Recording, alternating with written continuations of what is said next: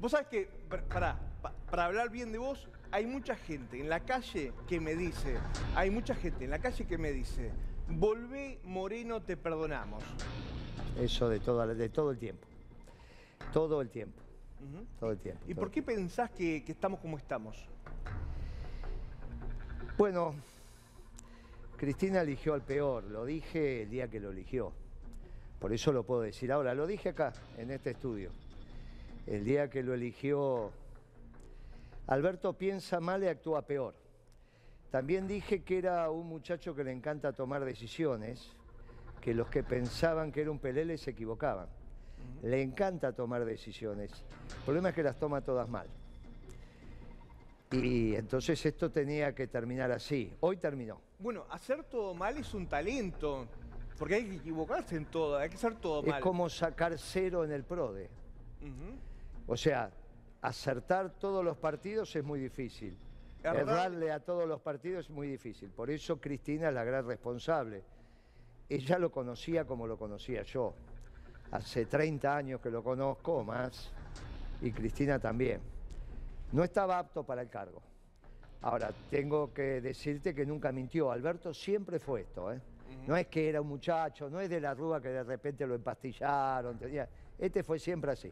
Alberto es mejor, va a quedar en la historia como mejor o peor presidente que de la Rúa.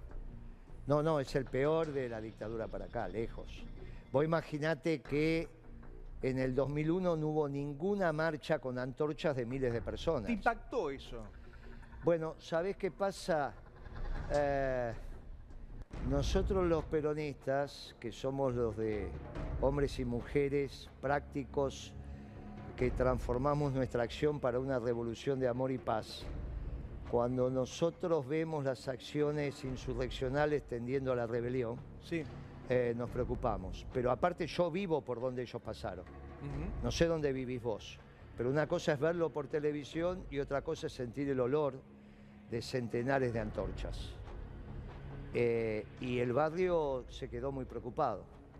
Si vos tenés familia, tus hijos, tus hijas, tu señora, tu mamá, que por ahí es mayor, viviendo en los edificios y pasan muchachos con centenares de antorchas prendidas, vos te hubieses preocupado también. Y la imagen es fuerte, ¿no? No, la imagen la ves por televisión. Imagínate si la ves por el balcón. A mí me la llamó la atención, eh, me llamó la atención ¿A dónde quieren llegar, pensás vos? Bueno, vos sos un periodista que acabás de entrevistar a Tetas Sí, y, y has entrevistado a muchos. sí, No le preguntaste por las antorchas. es verdad, no le pregunté. Y bueno, ¿y qué te hubiese contestado Tetas? Hubiese hecho una función, igual no puedo hablar de él porque no está, Sí. pero que hubiese dicho todas esas cosas que dice, así rimbombantes, lleno de drúcula, pero las, las antorchas hubiesen seguido caminando. Los únicos que vamos a impedir que eso pase a mayores somos los peronistas. ¿Usted dice que la imagen del otro día era de gente que quería prender fuego a algo? La imagen del otro día es el preámbulo de un proceso insurreccional. No terminaron en la Plaza de Mayo porque sí. Ahora, a lo primero que le van a prender fuego, incentivado por esos dirigentes, va a ser a la catedral, ¿eh? Y ahí vamos a tener un problema muy serio, muy serio, como si tocan el cabildo. Después lo demás, ahora tocan la catedral, tocan el cabildo, esto y eso hay que impedirlo. Y ustedes tienen que entender eso, ¿eh? Que vos no le hayas preguntado a Testa por esa marcha, es toda una simbología, pero no solo vos, ninguno del panel seguramente. ¿Sabe lo que pasa? Yo le voy a explicar algo. Eh, hay, en Argentina pasa algo que es muy curioso. Ese mismo día, en Bariloche, había una reunión de empresarios con dirigentes de, si usted quiere, derecha. Los medios de comunicación... Dirigentes de... derecha, de centro, de no, derecha. de- no sé qué significa eso. Bueno, los medios de ¿Qué sería, comunicación... por ejemplo, serían hitlerianos, Mussolini? No, cambiemos de la ¿Y eso es de derecha? Para mí sí. Ah, o sea que para vos la reta es de derecha, no socialdemócrata. Mi ley es de... Este chico que entrevistaste, ¿de derecha? Y para mí sí. Este Tetas, ¿Y usted qué, qué, qué piensa? este es socialdemócrata. Es que la brecha, igual podríamos estar toda la noche con eso, pero es que... No es toda la noche, es que izquierda y derecha no significa nada. En Iberoamérica, eso es en Europa. Vos vas ahora a Afganistán. Sí. ¿Es de derecha o de izquierda? Yo- Irán. yo le voy a ¿Es de algo. derecha o de Yo soy izquierda? uruguayo. En Ur- Uruguay está bien marcado lo que es la derecha y lo que es la izquierda. Bueno, pero es que estamos hablando en la Argentina en y Argentina, en general y yo creo que Iberoamérica. está, bien marcado lo que es. Y lo que- eh, la pregunta es esta. Eh, con el foro que se realizó en Bariloche, salieron a decir desde el gobierno que era un foro golpista. Sin embargo, desde el gobierno no dijeron nada de la marcha de Sandorchas. Es como que hay gente que es golpista y hay gente que hace marchas que están Vamos, bien vistas. vamos a emprolijar el tema. Sí, Los muchachos que se juntaron en el Yao Yao, yo los conozco a casi todos, Sí. porque fui siete años y medio secretario de Comercio. La mayoría de los que estaban ahí eran empleados. Y el que organizó eso es de mentira, que es Selstein, el del banco hipotecario, el de los shoppings, que acaba de quebrar las empresas más grandes en Israel. Eso lo sabés. ¿sí o no? Sigamos, avancemos, avancemos. Pero ¿sabés o es no? que no me, quiero, no me quiero empantanar en cosas No que la gente, a- que son las no, 11 y media de la no noche... te vas a empantanar. A ver. Porque no había nada en Bariloche. Es todo aire. Pero lo- si yo vi la foto de Milei, No, de pero eso sí, yo te sí. estoy diciendo lo que organizaron. Vos me decís, empresarios que se juntaron de derecha, y perdoname que como uruguayo que sos, en un programa en Argentina, Sí. encontremos un lenguaje común. En, en Bariloche, en Yao Yao, no se juntó, de la política sí, del otro lado casi no había nadie. El que lo organizó, Sí. que es Selstein, no es de verdad. Es un muchacho que fundió los negocios en Israel y que acá es dueño de un banco en el 40%. El socio de él es el Estado en un 60%. El banco hipotecario, el 60% del Estado argentino. Ese no es de verdad, no es Britos, no es el Banco Galicia, Bueno, entonces... no son los de verdad. ¿Y entonces? Y entonces que hay eso, comparado con las antorchas, Sí. me estás comparando un equipo que juega el argentino con mucho respeto Sí. Contra Boca, River, Racing o Independiente. Lo de las antorchas fue de verdad. Sí, sí, Que- sí, estuvimos Claro, en vivo toda la entonces tarde. no podemos comparar. Vos me decías en el mismo momento Sí. y me estás poniendo una comparación que no es posible. En Bariloche casi no hubo nada. Lo llevaron a los muchachos a hablar con nadie. Y el que lo organizó viene de unos quebrantos extraordinarios. Los conozco a todos. Los de verdad de la Argentina, el poder económico de verdad, no fue a Bariloche. Si querés le ponemos nombre y apellido. Lo que pasa es que si no estás acostumbrado a hablar con nombre y apellido, no decimos toda la verdad. Usted puede decir acá lo que usted quiera, Moreno. O sea, acá no... No, pero entonces digamos, por eso hay que hablar con nombre y apellido. Sí. Los que con nombre y apellido Sí. no estuvieron en Bariloche. Los de verdad, los que realmente son el poder económico, no estuvieron en Bariloche. Y esos están mucho más preocupados por lo que pasó con las antorchas que lo que se dijo en Bariloche. A ver, me voy a Catamarca. ¿Le gusta Catamarca?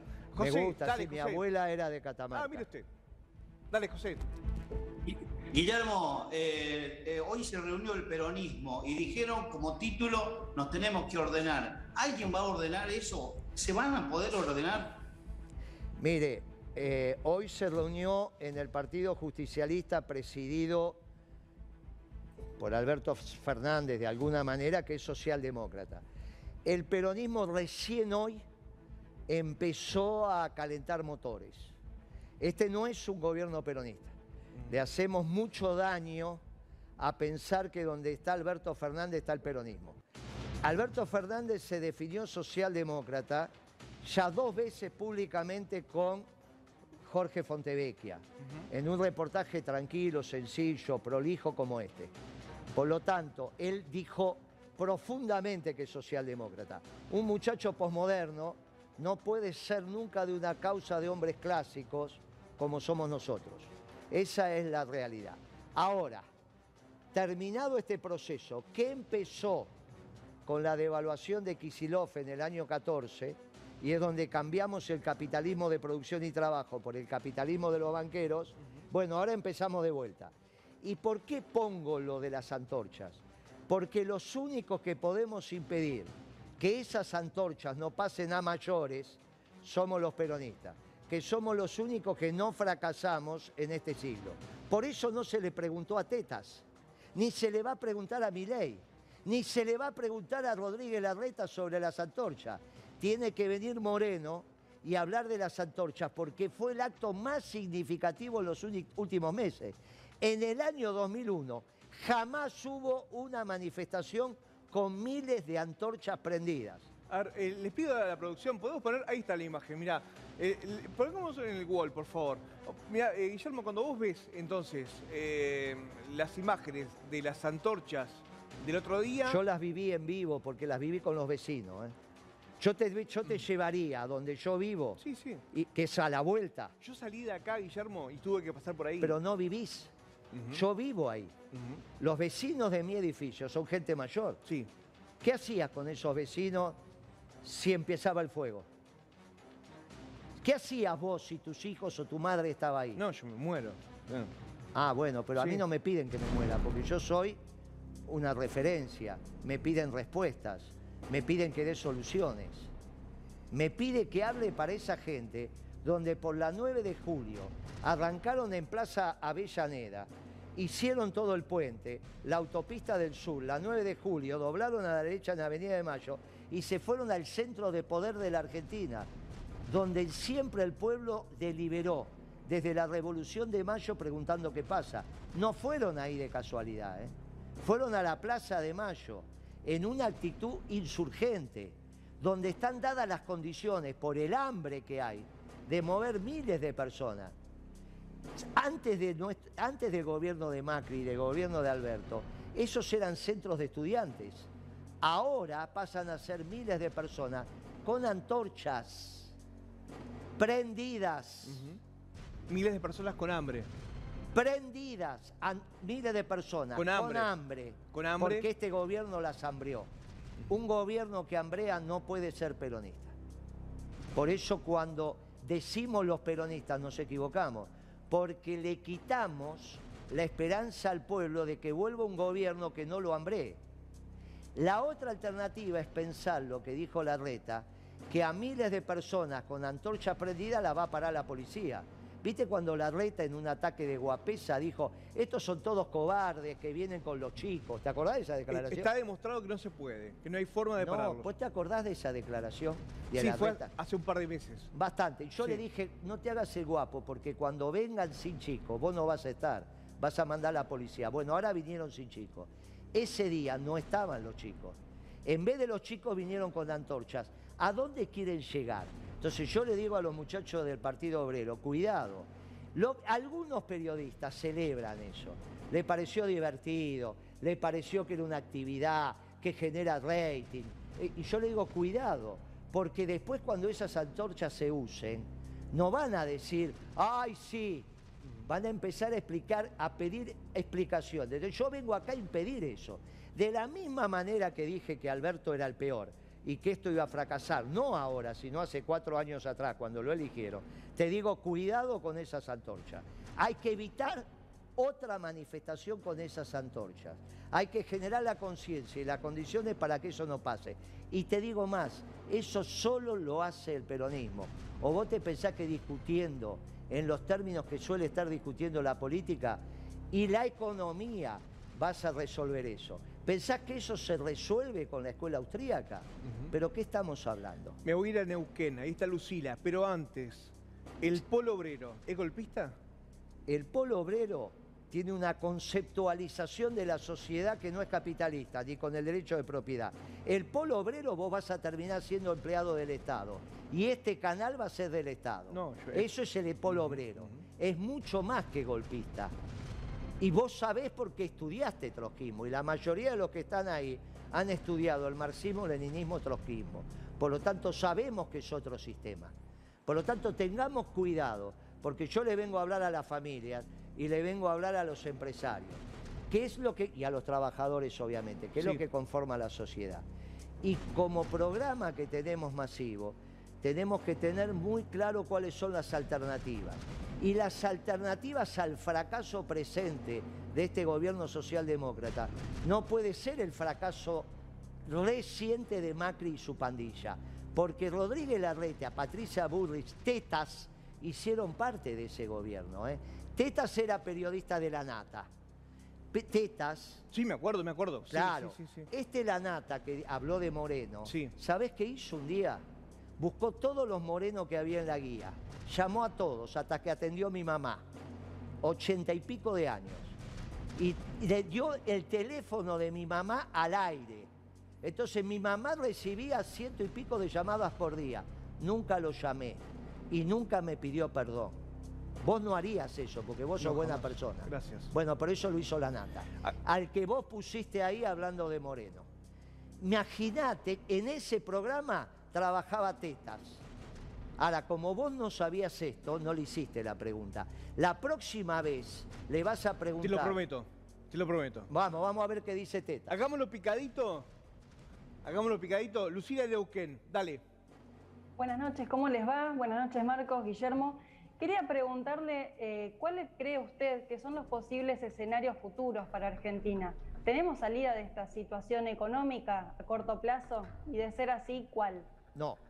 Primero definamos el corto plazo. Hoy terminó un proceso que en términos históricos me da lo mismo si traspasa la banda el 10 de diciembre o la semana que viene. Hoy terminó. Lo que tiene que hacer la política es minimizar los costos. Siempre que llovió paró, la Argentina tiene solución. Y siempre vamos a continuar. Si viene el gobierno de Cambiemos con cualquiera de sus personajes, vos vas a tener una Argentina donde el 70% va a estar dentro del aparato productivo y 30% va a quedar excluido, como Brasil. En Brasil es 60-40. Yo no sé si conocés Brasil, pero vos tenés de cada 10 personas en Brasil, 6 están en el sector formal de la economía y 4 son de la pobreza absoluta. Ese modelo es el que quiere Cambiemos para la Argentina. Si viene un gobierno peronista, la solución es con el 100% adentro. Y van a venir muchísimos más uruguayos, muchísimos más chilenos, muchísimos más bolivianos, porque cuando a la Argentina le va bien, como somos un nacionalismo de brazos abiertos, nos llenamos de trabajadores, de los de hermanos de los países vecinos. Hoy se equivocó Kisilov cuando inaugura la- una obra del Canal Magdalena, porque habla de falta de soberanía porque los, barcos atraviesan las aguas territoriales de un país hermano, que es Uruguay. Está confundiendo Kicillof Uruguay con Gran Bretaña. Uruguay, Chile, Bolivia, Paraguay son países hermanos. Cuando nos va bien, nos tenemos que hacer cargo de su desocupación estructural. En la Argentina la pobreza y la desocupación es circunstancial. Si viene un gobierno peronista, no tengas duda que el 100% de la población, todos aquellos que quieran trabajar, van a tener trabajo. No le enseñan a los economistas a lastimar a los jubilados. Cuando Esper dice que va a echar de un día para otro 3 millones de empleados públicos, eso no se lo enseñaron en la facultad, ¿eh? eso lo aprendió solito. No nombrás a Milei. No, no tengo ningún problema, siempre lo digo. No, no. En esta, esta vez no lo dijiste, No, digamos. no lo dije porque en realidad por ahora no ha, ten- no ha tomado definiciones, más allá de esa situación de dolarización que es casi una discusión de, de bar estudiantil, no es una discusión seria. Se lo pregunté a Tetaz. Eh, ¿Milei es un buzón? ¿Un Es- buzón vacío que no hay nada? O, No, no, no, no, hay no, algo? no, no, no, de ninguna manera. Milei le hizo muy bien a la política, a la política, movió el árbol. En términos económicos está en la edad del pavo. Se quedó en los primeros años del estudio de la economía. Si yo te digo a vos, un día me dijo mi hijo a mí, Sí. papá, ¿de qué trabaja un economista? Y ¿Y yo le dije, entre otras cosas, de tener un mayoreo de ferretería, que espero que te guste, que es lo que tengo yo. Claro. ¿De qué trabaja un economista? No se sabe. Es muy difícil. Entonces, cuando vos entras a la facultad y decís, voy a estudiar economía, los primeros profesores te tienen que empezar a formatear la cabeza. ¿Qué hace un economista? Le, le presentan un modelo. Ese es el modelo austríaco. Después te enseñan que eso no tiene nada que ver con la realidad. Como mi ley está en la edad del pavo, se quedó, es un adolescente, se quedó con los primeros años de la facultad. Todavía no evolucionó. Milei cuando evolucione, capaz que es un gran peronista, porque es una persona buena, honesta. Es Yo no bueno. puedo decir que es corrupto. Y aparte no puedo decir que no dice lo que piensa. O sea que tiene la base para ser peronista, depende que evolucione. Manuela en Río Negro, dale, Manuela. ¿Cómo, ¿Cómo está Guillermo? Buenas noches. Eh, le voy a hacer la misma pregunta que le hice a Martín Tetas. ¿Qué opinión le merece la gestión de Sergio Massa al frente de Economía y qué medidas concretas cree que debería de tomar para bajar la inflación en el corto plazo? Mirá, en general en los grandes centros urbanos, yo no sé vos en Río Negro dónde vivís, pero supongamos que es Bariloche o alguna de las grandes ciudades que tiene, suele haber muchachos, muchachas, eh, con un patrimonio importante, que cuando vos le preguntás de qué trabajan, te dicen yo soy un busca. Un busca, un busca vida.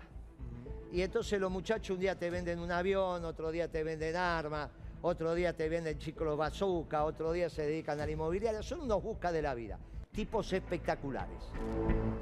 Más es un busca de la política. Vos a un, a un busca de la vida no le podés pedir un plan de negocio, porque no son empresarios, son busca. A Massa no le podés pedir, como busca de la política, un proyecto de país. Él es un busca. Le, le apareció la oportunidad de ministro de Economía y ahí fue. Nunca trabajó de empresario, nunca fue dirigente sindical, no sabe la diferencia entre un remito y una factura. Pero él es un busca y a mí me gusta porque es bueno que en los equipos haya busca. A cada, a cada uno le tenés que decir, miren muchachos, ustedes llegan acá. El que conduce dice eso, pero el que conduciera Alberto Fernández de esto no sabe nada. Con respecto a qué medidas tomar para bajar la inflación, bueno, tiene que haber un nuevo gobierno, esto ya es un desastre. El fracaso ha sido rotundo. Vos podés administrar los precios de la economía con superávit fiscal primario y con balanza comercial favorable. Imagínate que ayer un país endeudado con 50% de pobres o más, resulta que tuviste déficit comercial. Vos estás dando plata a través de los planes, pero no los bienes y servicios. Como tenés un problema de oferta y no están los bienes, los tenés que importar. Entonces imprimís plata para que gasten y a su vez tenés déficit comercial porque la satisfacción de las necesidades es con trabajo extranjero. Tienen un lío bárbaro en la cabeza y todo esto comenzó en el 2014 con la devaluación de Kicillof. ¿Qué le haría muy bien al país? Que todos los socialdemócratas se junten. Todos. ¿Dónde tenés socialdemócratas? Por ejemplo, en Cambiemos. ¿Quién es el socialdemócrata más importante de Cambiemos? Lustó, un muchacho que es claramente socialdemócrata. Segundo, la reta, Tetas, la señora Vidal, Santilli, todos esos, el presidente de la UCR, gran socialdemócrata, se tendrían que juntar con los socialdemócratas del Frente de Todos, con Moró, con Alberto Fernández, con Kisilov, y plantearle a la sociedad argentina la patria socialdemócrata. Cuando viene Tetas acá y habla desde el radicalismo, pero la economía que te muestra no es la economía radical. Cuando yo tenía tu edad, o menos que tu edad, los radicales acusaban a los peronistas de antipatriotas porque le habíamos entregado el petróleo a los norteamericanos en los famosos contratos de las petroleras argentinas con la California. Discutíamos quién era más patriota. Ahora resulta que vienen los economistas radicales a explicarte la economía socialdemócrata. Pero hay economistas radicales, viejos economistas y actuales militantes radicales del nacionalismo, del nacionalismo americano, no del nacionalismo europeo, de brazos abiertos, lo que hacemos puentes, no lo que levantamos muros. Y con eso nos tenemos que encontrar. Hoy la Argentina tendría que estar la próxima contienda electoral dividida entre los globalistas y los nacionalistas, no izquierda y derecha, los globalistas y los nacionalistas. Los nacionalistas queremos que haya una Argentina industrial. Los globalistas te hablan de la Argentina postindustrial. Eh, una pregunta más de Evangelina de Entre Ríos. Dale, Eva. Eva. Guillermo, saludos y buenas noches para usted. Y mi pregunta va orientada también en este caso eh, usted habló del peronismo y también se escatima que eh, puede llegar eh, la, de vuelta ¿no? a la presidencia Cristina. ¿Cómo, cómo la ve a la expresidenta nuevamente? No, yo no dije eso. Claro. A la presidencia Cristina la habrá dicho Teta. Yo no dije, no hablé de Cristina. No, no, la, pregunta es la siguiente. Se habla en los medios, en el común gente, de que podría estar la vuelta de Cristina como una de las principales candidatas eh, también para, para presidenta. En este caso, ¿usted qué opina? Candidata, pará, de candidata a presidenta y hay un tramo, un trecho bastante... Posible, posible candidata a presidenta. ahí, listo, ahí aclaremos Cristina, eso. Cristina, lo primero que tendría que hacer es pedir perdón. Porque no es que cuando Kilsilov se hace oficialista es porque se hizo peronista. La que cambió es Cristina. Kisilov fue un gran opositor a la década ganada. El juicio que a mí me van a hacer algún día, porque dicen que mentimos en el INDEC, es Tornelli. La única prueba que tuvo para elevarme al juicio es un, trabajo académico de Kisilov. O sea, vos fijate el nivel de oposición de Kisilov al gobierno de Kirchner, que, que decía que nosotros mentíamos. Es Tornelli, no tiene un trabajo de los radicales, de Kisilov. Por lo tanto, para mí es muy sencillo. Va a tener que Kisilov como testigo y decir que ese trabajo que hizo o estuvo bien o estuvo mal. Cuando fue ministro de Economía, la que cambió es Cristina. Por eso aceptó la devaluación de Kisilov de enero del 14. Y lo, esa devaluación, esos vientos trajeron estas tempestades.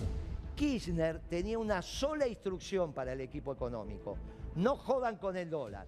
Vino Kisilov y lo primero que hizo fue joder con el dólar.